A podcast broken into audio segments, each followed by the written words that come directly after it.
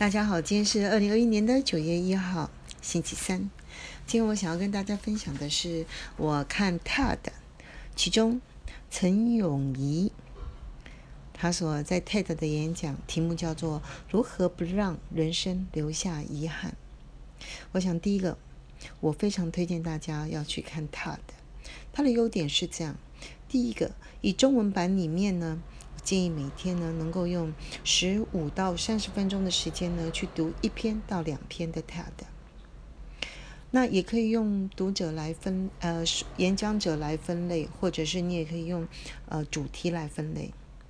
因为呢，这些演讲者呢，大概在相关的专业领域都已经小有名气，所以呢，他所讲演的内容都是非常的精彩，听了以后会让人收获良多。另外，欣赏演讲者他用声音 （body language） 里面去阐述他的专业的时候，觉得更是风采。露西家人看了也不禁觉得立下一个梦想，就是我也很希望我能够上一次他的的舞台。另外呢，其实他除了中文版里面，他有英文、日文，甚至许多国家的语文。我也推荐大家可以去把你想要的语文，特别是我们经常使用的英文版，至少一个礼拜看一篇到两篇。它的内容呢跟中文版一样，优点，但是呢有一个更大的优点是它有一些中英文的对照，真的是非常棒的一个英文教材。嗯，好。回来跟大家分享，我今天想要跟分享的，从永于呃博士在呃 TED 里面所谈的如何不让人生留下遗憾这件事情。其实大家去 Google 一下，嗯，陈永仪，尔东城永远的永，呃，那个叫做遗弃的遗，浑天地动仪的仪。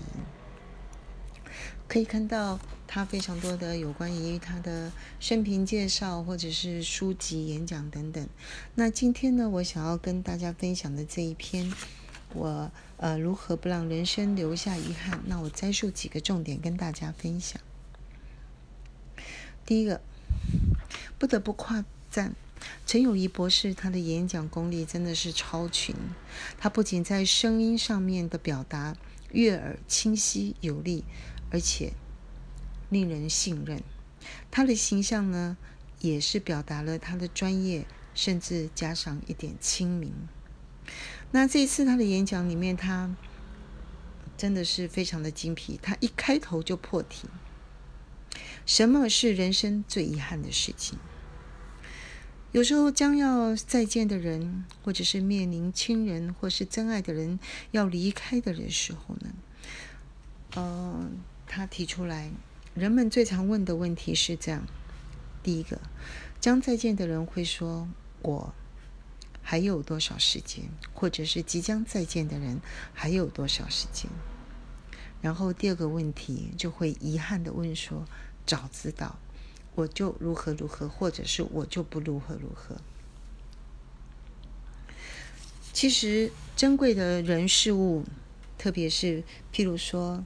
珍贵的人、家人，譬如说我们自己一直想要达成的目标的梦想等等，其实重点都是在有没有把它优先排序到你的日常生活里面去。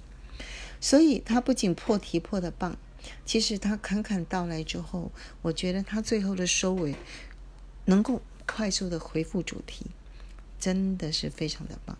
他提出来了，早知道。你遗憾早知道，事实上有很多事情是早就知道了，只是我们没有把这些事情放在优先的排序顺序，或者是你以为还有时间去做这件事情。所以他做了一个漂亮的 ending。他说：“如果我们把生命的每一天都当成最后的一天来过。”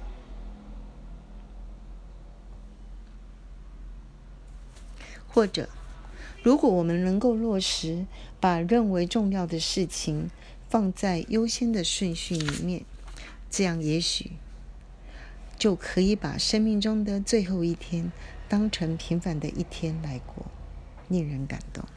以上。